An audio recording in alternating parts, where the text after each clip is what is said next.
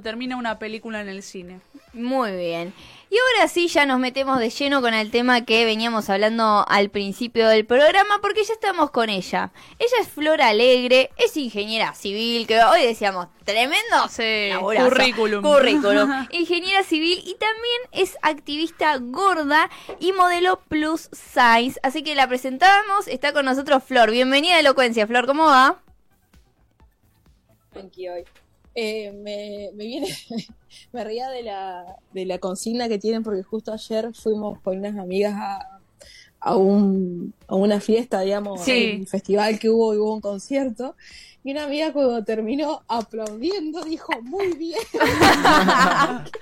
Quedamos todos estallados porque le- lo felicitó al tipo. Claro. No tenía ningún sentido, no, no. Claro, fue justo. Bueno, me, me gusta que Entonces- participe de la consigna. Me- eh, después le dije que cada vez que estudiamos muy bien, Es que literal, son cosas que vos decís, épico que salga. sí, no, no tiene sentido. ¿Cómo anda, Flor? ¿Todo bien? Bien, tranqui, tranqui. Disfrutando el fin de básicamente. Muy bien, muy bien. Bueno, eh, contanos un poco, eh, para, para ya meternos un, un poquito en la nota y que la gente también te conozca, si no te conoce, eh, ¿cómo empezó esto del activismo eh, eh, en vos y en las redes sociales? Que empezaste a escribir sobre lo que te pasaba, sobre lo que sentías, sobre lo que vivías. Contanos un poquito sobre eso para que la gente te vaya conociendo. Bueno, fue un proceso que como que se fue, fue como haciéndose así. Sí. Sería la expresión más, más expresiva, más acertada. Sí. Y es que yo estaba trabajando, yo escribo desde que soy muy chica. Ujú. Eh, a mí escribir me, me salvó la vida, siempre lo digo. Eh, siempre cuando me sentía mal, cuando estaba sola, además, siempre escribía. Y los libros también siempre me han salvado la vida de distintas formas. Eh, entonces, nada, siempre tenía muchos textos y empecé con una psicóloga donde, a- aparte de trabajar otras cosas, una de las cosas que quería trabajar era que quería publicar lo que yo escribía Sí. porque consideraba que estaba bueno, a mi entorno le gustaba y quería empezar a compartirlo y, y ya, ¿no? Bueno, empiezo a compartirlo, empiezo a hacer ese trabajo de, bueno, de exposición, de vulnerabilidad, ¿no? Eh, porque no es que, o sea, si bien escribo cosas flasheras, capaz que no tienen nada que ver con nada, usualmente son cosas personales, Sí. Eh, son reflexiones, cuentos que puede, o poemas que pueden llegar a venir desde una cuestión personal. Sí. Entonces era una vulnerabilidad que, que tenía que, que yo quería mostrar porque yo soy así, digamos, eh, en mi día a día soy así, eh, y quería como, bueno, no sé, quería compartir. En, mientras pasa eso, me encuentro con el activismo gordo, me, me encuentro con el libro Cuerpos sin Patrones y empiezo a leer sobre activismo gordo. Cuando leo sobre activismo gordo, yo ya venía eh, a- eh, trabajando y militando el feminismo también antes, o sea, participé de distintos espacios, eh, bueno, iba a las marchas y todo lo demás, pero como que había cosas que, que, exced- que- que no, no se nombraban en el feminismo normalmente, ¿no? obvio porque estábamos con otras luchas que, que, Sí. bueno, eran urgentes. Sí. Cuando encuentro el activismo gordo, era como leerme, leer mi historia de vida, o sea, y fue, eh, fue como muy impactante le- leer que otra persona que no conocía, que no sabía ni quién era, Mm. que no sabía ni dónde era, contaba exactamente lo mismo que me pasó a mí. Claro. Que yo pensaba que eso que me pasó a mí era solo que me pasaba a mí, o sea, que a nadie más le pasaba. Claro, un hecho aislado, digamos. Exacto. Mm. Entonces cuando me empiezo a enterar de esto, o sea, empiezo a ver esto, eh, nada, empiezo a escribir sobre qué me pasa con esto que, que- que leo. Y, y claro, eh, eh, el activismo gordo me abre la mente y como que empiezo a decir, ah, claro, esto que me pasó de piba no era que me pasó solo a mí, sino que es una cuestión estructural, cultural, Mm. Claro. sistemática eh, Claro. y que no dependía de mi persona y que todo lo que yo sufrí, que yo creía que me lo merecía por ser gorda, Claro. No era así. Era todo un sistema en contra de Claro, las sí, personas sí. Pensar, o sea, crecí, o todos crecimos en realidad con una idea que era totalmente errónea y que venía de, de- de muchos años, de- claro, impuesta de muchos años atrás y que hoy en día creo que empezamos a abrir un poco la cabeza eh, mucho más y decimos, che, esto acá, esto está erróneo, esto no va más. Eh, y está bueno lo que decís, Sí. ¿no? De decir, che, estas ideas no son las que en verdad son. No, no, y incluso empezamos como a cuestionar. Creo que la clave es empezar a cuestionarlo. Cuando vos cuestionás el discurso te das cuenta que no tiene sentido. O sea, cada vez que alguien me decía, me decía algo que era violento, que era eh, incómodo, inadecuado, Sí. que no correspondía, eh, me lo decían, te lo digo por tu salud. Pero Claro, si es- desarrollás un poquito esa idea y pensás en cuánto le puede afectar a un adolescente, a una niña, que extraños te vengan a hablar sobre tu cuerpo y te digan que tenés que dejar de comer algo que todos tus compañeritos están comiendo, eh, no se piensa en la salud mental, no se piensa en la salud Claro. integral y no se piensa en las consecuencias de las restricciones eh, y, los, y, en cons- y más después los trastornos de la conducta alimenticia que se pueden generar a partir de todo esto. Entonces, uno piensa un poquito, lo cuestiona un poquito y ya está. ¿Qué pasa? Había tanta información, hay tanta información constante Sí. eh, que viene desde tantos, desde tantos lugares que es como que te nubla, o sea, eh, capaz que lo cuestionás, pero después como no, espera, los gordos son malos. Claro. Eh, entonces, eh, es difícil, ¿no? No, no es algo sencillo. Eh, y no es algo sencillo sobre todo para las personas gordas Claro. porque es darte cuenta que toda tu vida te estuvieron cagando la vida, básicamente. Flor, y, Eh, Flor, y está bueno eso que decís vos de la salud, porque hoy justo leía que decían a las personas que, que quizás tienen la tez blanca, ¿no? Y que se tienen que cuidar del sol, no le andan diciendo a cada rato, che, ponete protectores por tu salud, y ahora vos nombrás justamente esto, te lo digo por tu salud, ¿no? Entonces está bueno también eh, entrar en el tema eh, ese de la salud, de, de que si ser gordo es una enfermedad, ¿no? Eh, que, que he leído por ahí. Tal cual. No, está bueno aclarar eso. Es que hay un montón de cosas que se atraviesan, ¿no? Mm. Esto de la interseccionalidad y de pensar a las personas como, bueno, sujetos súper complejos que vivimos en una sociedad que es compleja, pero si, si nos ponemos a pensar, por ejemplo, hay distintos parámetros. Hay muchas personas que son gordas porque su cuerpo es gordo y ya, ¿sí? Mm. O sea, son sus parámetros y listo. Ahora, yo sé que quien me está escuchando no me cree esto, pero sí puede creer que una persona es baja, eh, o me- me- mejor dicho, que es flaca naturalmente, sí Claro. puede creer que una persona es baja naturalmente, sí puede creer que una persona es alta, que tiene rulo, que tiene pelo pero no cual. puede creer Mm. que una persona es gorda naturalmente. No tiene ningún sentido. Es como todo lo demás es posible menos la gordura. Claro. Sí. O sea, todas las otras corporalidades son, son válidas, posibles, pero la gordura no. La gordura es una persona flaca en potencia. Nadie, se, pi- nadie piensa que las personas eh, bajas son personas altas en potencia. Claro, tal No cual. tiene sentido. Tal Sí, cual. Sí, bueno, vivimos en una, en una sociedad que es bastante eh, gordofóbica y machista. Y yo quería preguntarte, eh, ¿por qué crees que esta sociedad excluye y odia a la gente gorda? Yo creo que es porque hay muchísimos beneficios económicos detrás de esto. ¿sí? Hay muchas industrias que se sostienen en base a la presión estética, a la opresión de los cuerpos, eh, en base a la presión sobre las mujeres. eh, de, en cierto modo, por ejemplo, la, la gordofobia también es una violencia eh, que de género, digamos, porque es una violencia que se, que se está constantemente opinando, diciendo cómo debe ser el cuerpo de una mujer, porque si bien la gordofobia la viven las personas, las, los, eh, las masculinidades eh, y otras identidades, no lo digo que no, sí pasa, Pero es mínimo pero el caso, ah, sí. hay, hay, hay más capas, ¿no? Es más profundo. Sí. Entonces, eh, por un lado, el mismo sistema patriarcal en el que vivimos, ¿no? O sea, eso. Por otro lado, eh, hay muchas industrias que se benefician de esto, que es la industria farmacéutica, la industria de las cirugías eh, de bypass, la Claro. industria de los gimnasios, la industria de la estética, la industria que te vende los polvitos mágicos para bajar de peso. Mm. Todo eso se sostiene con que los gordos estamos mal. Mm, Tal cual. Eh, entonces, esa, esa es una de las grandes razones eh, por las cuales se hace. Y después también hay una cuestión eh, que, que si- o sea, si uno lo piensa mucho no tiene sentido, pero es lo mismo que preguntar por qué existe el racismo, ¿no? O sea, Claro. ¿qué hay detrás del racismo? Bueno, hay una cuestión de, de relaciones de poder y de balance de poder y de la distribución de un montón de cosas de la sociedad que se van que se van repartiendo y bueno, van quedando para el hombre cis, blanco, hetero, con Sí. rasgos europeos, alto, flaco y así, ¿no? Mm, Sí, sí. Eh, neurotípico, porque también es eso. Eh, y bueno, un montón de cosas. Eh, entonces creo que un poco la respuesta se da por ahí, como, como bueno, que hay detrás de las otras también eh, violencias. Tal cual, es que se habla mucho de, de esos modelos hegemónicos que, que están impuestos por la sociedad y que se dicen, bueno, eh, ¿qué son? Se definen como cuerpos reales. Bueno, ¿qué so- son cuerpos reales? O sea, son cuerpos nada más. Y en las redes se, se, se ve muchísimo eh, que, que esta nota también fue a raíz de, de muchos posteos que se dieron y que seguramente habrás visto, eh, de Wanda Nara en las playas de Ibiza, no sé qué, y que salieron un montón de comentarios por su cuerpo.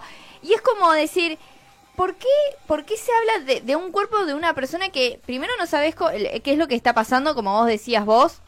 Eh, perdón, como decías vos recién, eh, que no sabes lo que puede estar pasando a la persona, si es algo que, que tiene, no sé, eh, alguna enfermedad o algo que padece o algo que le está pasando, eh, la salud o lo que sea. Eh, salen a hablar y a decir tantas cosas en redes y creo que hoy en día que tenemos tecnología y el internet está avanzando mucho, cae mucho todo en las redes sociales. Hay mucho hate sobre eso. Eh, ¿qué, qué pensás? Porque, bueno, vos transmitís todo tu contenido a, a las redes sociales.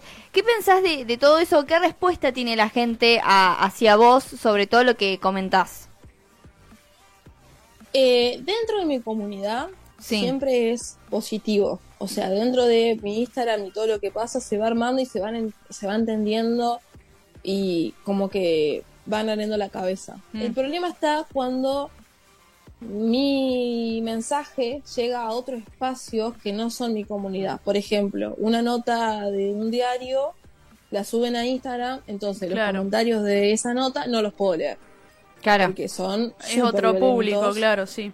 porque Ah. son eh, son por ejemplo no sé promover la obesidad te vas Claro. a morir eh, a tu diabetes le gusta esto eh, no sé así un millón de cosas también Mm. Sí, hay sí. comentarios positivos ojo que hay un montón que, es gracioso porque ni, yo no tengo que ni defenderme porque saben a defenderme otra gente eh, que eso, eso es algo muy hermoso. Pero bueno, yo lo que creo es que, eh, que con esas, con esas cosas, al, al comentario hater, a la información hater, hay que bloquearla, eliminarla.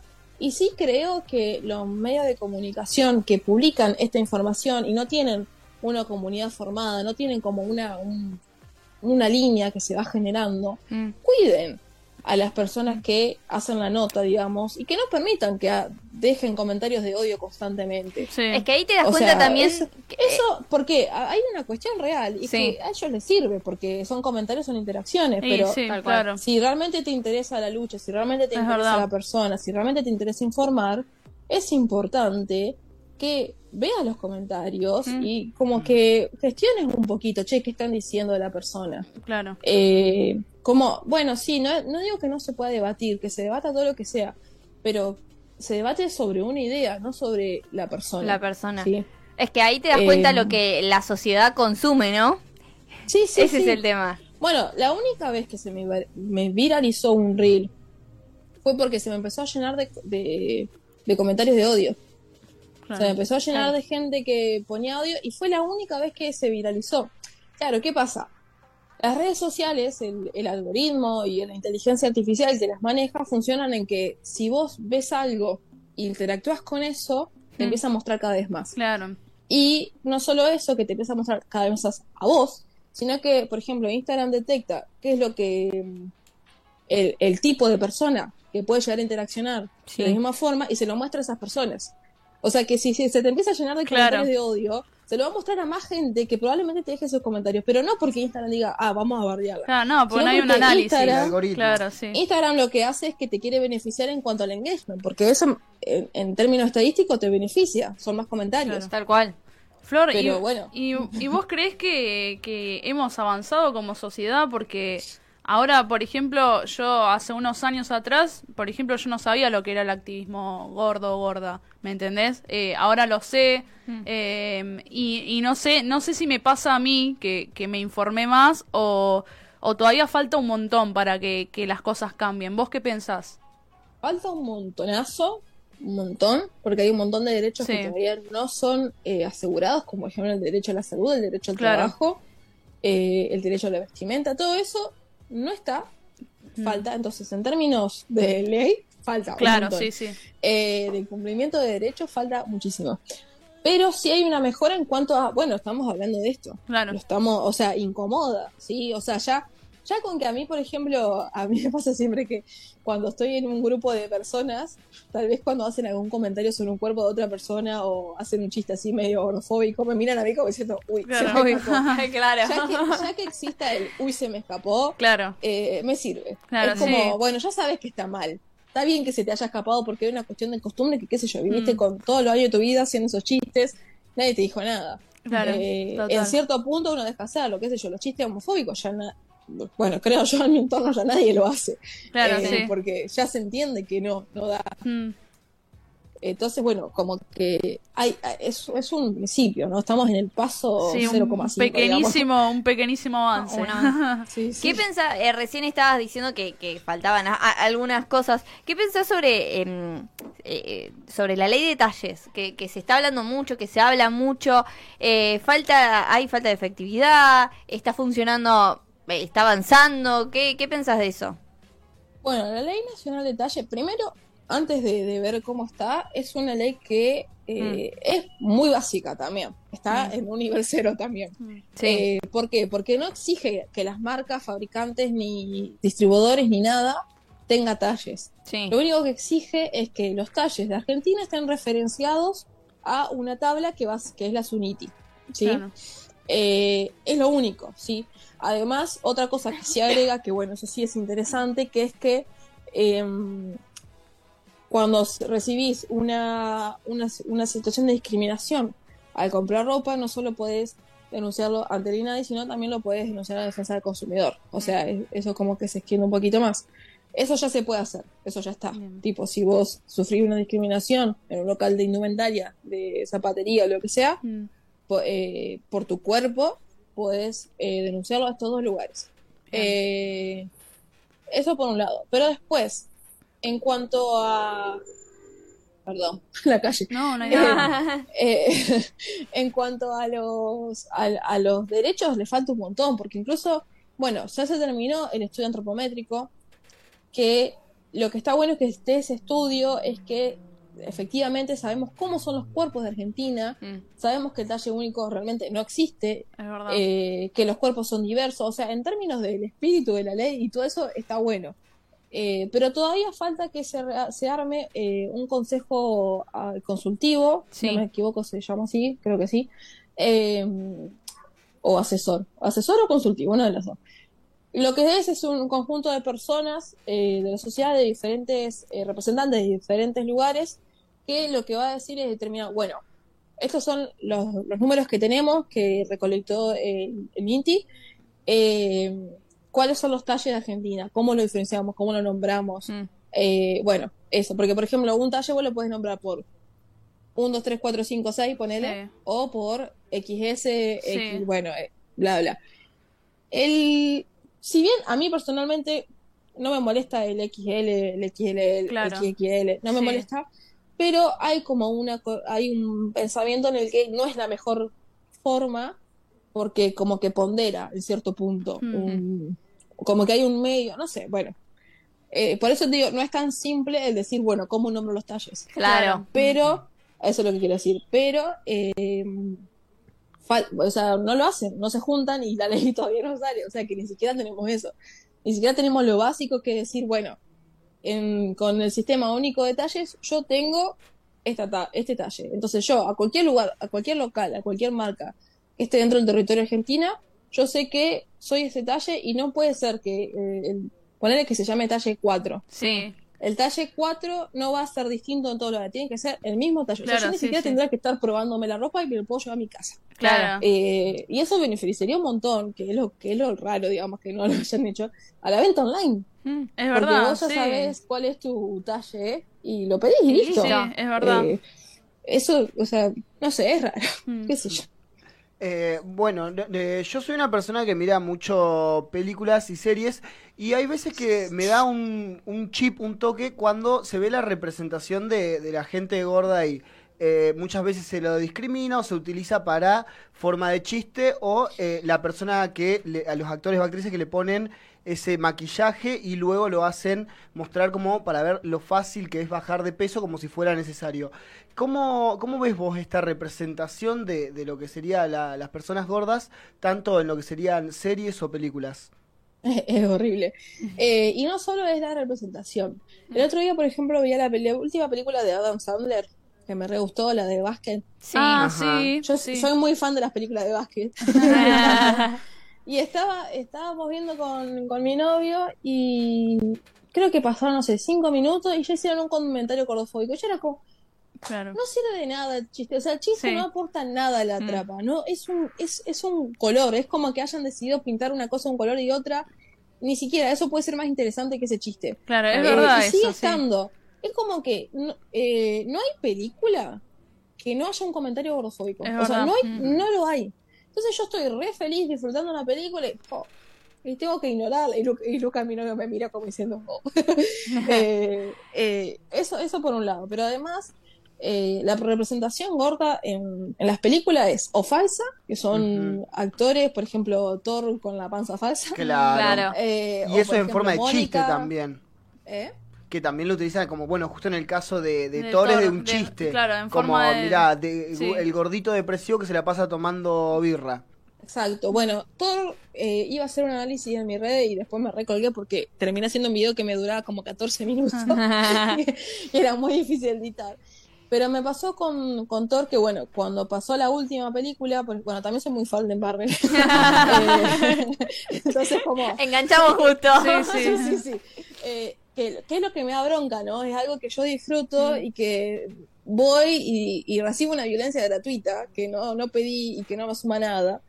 Eh, pero cuando pasa en, en Endgame que, que Thor engorda porque se Sí. pone triste, si bien me molestó que haya engordado, lo que me gustó de Endgame es que cuando vuelve a la batalla y se pone, se vuelve a usar el martillo y vuelve, al martillo no, el hacha, Sí, y vuelve a, a ser como poderoso, sí. sigue teniendo ese cuerpo Es gordo. verdad, es verdad. No bajó mágicamente. Entonces yo cuando estaba ahí, yo estaba que no bajé mágicamente, que no bajé. Claro, claro, Claro. sí. y no lo hizo. O sea, Es eso verdad. ahí me gustó. Fue Sí. como, bueno, bien. Y peleó y lo batalló recopado siendo gordo. Es me verdad. encantó. Mm. Pero en, las, en la última de Thor, eh, la película empieza con que él baja de peso y que, y que esto fue otra cosa que, que me molestó, Sí. que cuando relatan la historia dice que pasó de ser un cuerpo de papá o algo así a un cuerpo de Dios. Claro. Entonces, el cuerpo de Dios es, es solo, el, el- solo el cuerpo posible de un Dios es el entallado, Claro. Claro. el musculoso, el demás. Y después, en esa misma película, las únicas otras dos representaciones que hubo era eh, cuando hacen eh, como que están, viste, actuando, vieron que en Thor hay como eso que está eh, Matt Damon, creo que es. Claro, está Melissa McCarthy haciendo de. la parodia. Claro, está Melissa Bueno, McCarthy como Ella. Aparece ella, que la amo, Sí. Y lo que, lo que hacen es que ella aparece como la hermana de Thor. Yo le digo que soy fan, es que soy fan. Estás, hab- estás hablando también con un fan acá, así que está mano a mano.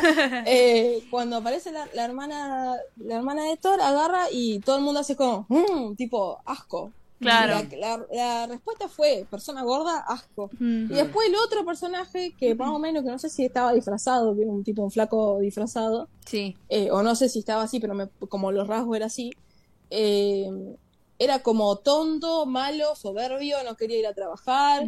Eh, entonces, yo pensaba, ¿qué pasa con las infancias, los niños gordos Mm. que están viendo esa película y que dicen, ah, no, yo no puedo ser un dios, ni un guerrero, ni un Claro, es héroe, verdad. porque soy gordo? Bueno, viste que en las Y- películas, eh, mayormente, eh, la, al, al personaje, digamos, que es gordito y, y que muestran en películas de adolescentes, es el que eh, estudia mucho, el que no tiene amigos, el que, el que es el nerd, el, el siempre sí. dejado, y la que es flaquita eh, es la popular, la que siempre Sí. tiene novio, que tiene amigas, que sale de fiesta, y representan esas dos cosas que a- al adolescente y al que está cambiando su cuerpo, obviamente. Encima más en la adolescencia, Más en la de cómo te adolescencia, pega eso. claro, por eso, por eso digo, nombro tanto a la adolescencia, eso pega un montón, Mm. porque el que se siente identificado dice, yo no, entonces nunca voy a poder llegar a hacer eso, nunca voy a poder Mm. llegar a, sa- a salir a una fiesta, voy a poder tener novio o novia o lo que sea. Y es como que encasillan eso tanto que hoy en día lamentablemente sigue Sí, pasando. sí. Y por ejemplo, si vos ves eh, una película de una gorda exitosa, es porque en su mente se cayó, se golpeó la cabeza y Sí. se pensaba Claro. que estaba flaca. Y a partir de esa, Es de, ese verdad. cre- cre- de creer que era flaca, eh, se pueden hacer exitosa, digamos, y como que todo el mundo Tal dice, cual. ¿pero qué haces si sos gorda? Sí, sí, tengo, sí. tengo en mente tres películas casi que son así. Sí, Sí, sí, sí. sí. Eh, y después la, y la otra es, eh, bueno, eh, actrices que se les nombra como si fueran gordas, o sea, películas que, se, por ejemplo, el diario de Bri- Bridget Jones, Sí. que toda Sí. la historia se basa en que ella es gorda, Sí. no es gorda. Es verdad. O sea, no es, no es gorda, no Tal es una cual. persona gorda. Eh, simplemente es, es una corporalidad más grande que el resto, porque también Claro. eso es interesante de ver, y es que uno es eh, gordo en contexto muchas veces. Eh, eh, yo, por ejemplo, en mi infancia, tal vez ahora soy más gorda, pero en contexto de mi abuelita era más gorda que otras personas, que el resto de las pibas. O en baile, por ejemplo. Claro. Eh, entonces, eso también es como muy interesante de ver y de decir, bueno, ¿por qué ponen a esta persona? O sea, si esta persona es gorda, ¿qué, qué, qué, qué, qué estás midiendo? O sea, ¿qué parámetros estás generando Claro. a partir de eso? Aparte, Bridget Jones, que fue una película, Tal Sí, cual. sí, sí. eh, o sea, como un clásico, Sí, digamos. es verdad, es sí. una romántica del Eh, sí, siglo sí, XX, XXI. Sí, sí, y y bueno, y después eh, lo que después por ejemplo, no sé, Mónica con el disfraz de gorda. Es verdad, También, sí, sí. también. Eh, después y después la falta de representación, bueno, hay dos solo dos se me ocurre. Dos, dos, eh, una serie que me encantó que es el el método de eh, me sale Haymitch, pero no es Haymitch. El Kominsky. El método Kominsky Ah, es una serie Sí. Sí. que la hija del principal es gorda Sí. y en ningún momento se menciona que es gorda salvo al final y es como que todo el mundo dice ¿y, qué? Tipo, Claro. o sea, nada. ¿En qué aporta me- eso? me- Sí. hermoso, me pareció hermoso. Sí, sí. O sea, el personaje es un personaje completo que tiene su historia, su todo lo que le pasa y no se basa, o sea, lo podría ser otra actriz la que haría eso Tal cual. y no cambiaría nada la historia.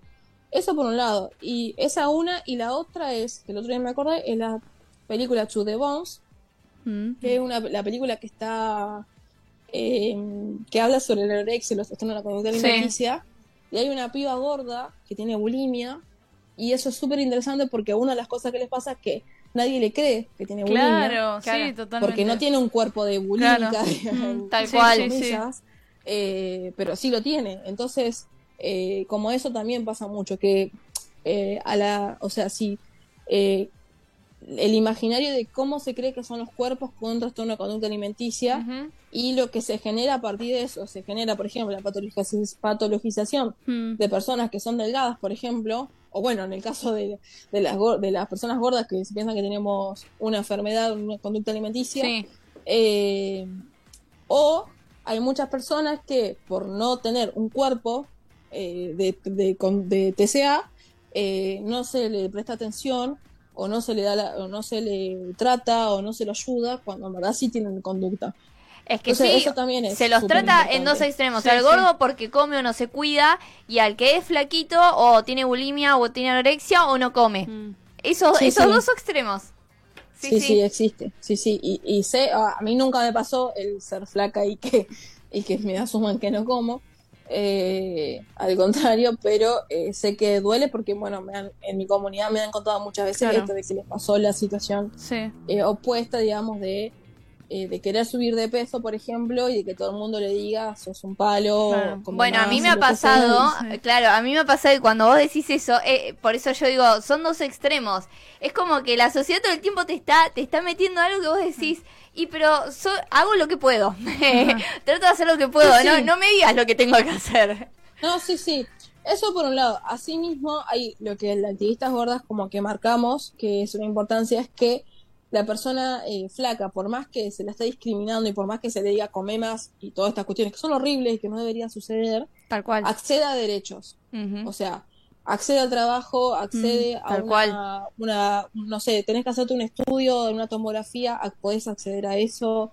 Eh, si tenés que ponerte una bata de hospital, no se te ve la mitad del cuerpo. Claro. Eh, entras en las sillas, o sea, todo eso que, que no es solo la opinión eh, tal cual. verbal de las personas, eh, eso nos pasa a las personas gordas y eso es lo que mayoritariamente reclamamos, no tanto el trato que sobre todo lo que es feminidades, todas, a todas nos pasa.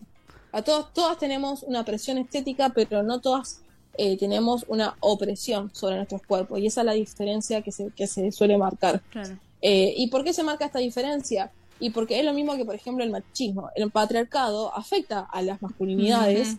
Pero no las afecta de la misma forma que las afecta a las feminidades. Claro, Tal cual, es Entonces, entendemos que es que afecta a todos, pero que eh, es distinto y que se merecen, o sea, no se merecen, pero hay como tratamientos distintos para cada cosa. Claro, Eh, y hay urgencias distintas también. claro. Flor, eh, Eh, sí. si, si te tuvieras que, que encontrar con, con la Flor que, que arrancó a escribir, aquella eh, chiquita, ¿no? ¿Qué le dirías hoy en día? Eh, ay, siempre me emociono con estas cosas.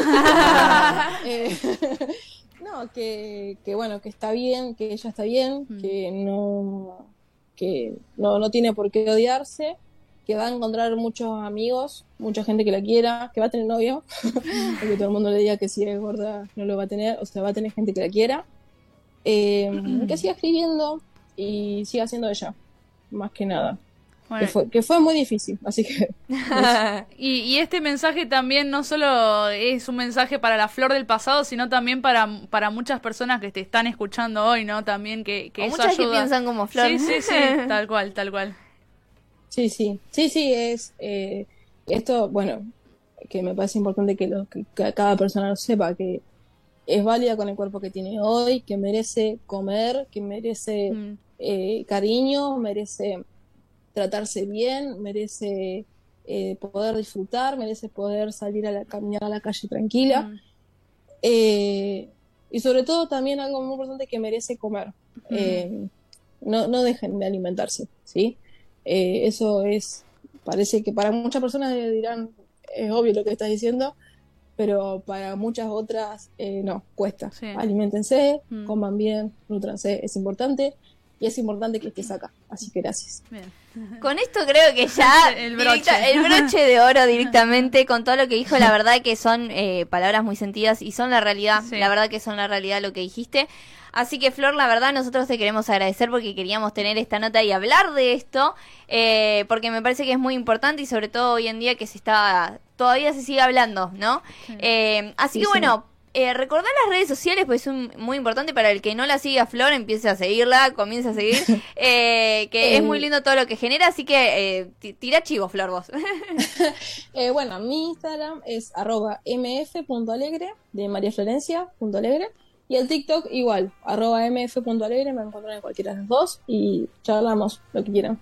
Muy bien, bueno, Flor, la verdad te agradecemos muchísimo y, y si, bueno, en algún momento eh, eh, estás de gira con, con alguna charla que, que, que tengas eh, y venís para Bahía Blanca, estás súper invitada acá al piso y obviamente que te queremos tener acá. Bueno, muchas gracias, Flor. Muchas gracias, che. Nos vemos. Hasta luego. Chau, chau. Bueno, ahí estábamos con Flor Alegre, activista gorda y modelo plus size. La verdad, eh, eh, todas las cosas que dijo yo, no, no, no puedo decir más nada de todo lo que dijo, sobre todo el final. El final es Porque como es lo más- el broche de oro literal. Es que es lo más verdadero. Sí, sí. Eh, ¿Se entiende? Y creo que sirve muchísimo, sobre todo para pibes y pibas. Eh, que hoy están que hoy quizás en esa situación en esa que Flor situación. estuvo hace unos Tal años cual. atrás, ¿no? Exactamente. Así que nada, si les parece, vamos a ir a una tanda, eh, vamos a un temite y después seguimos con los últimos minutos de elocuencia.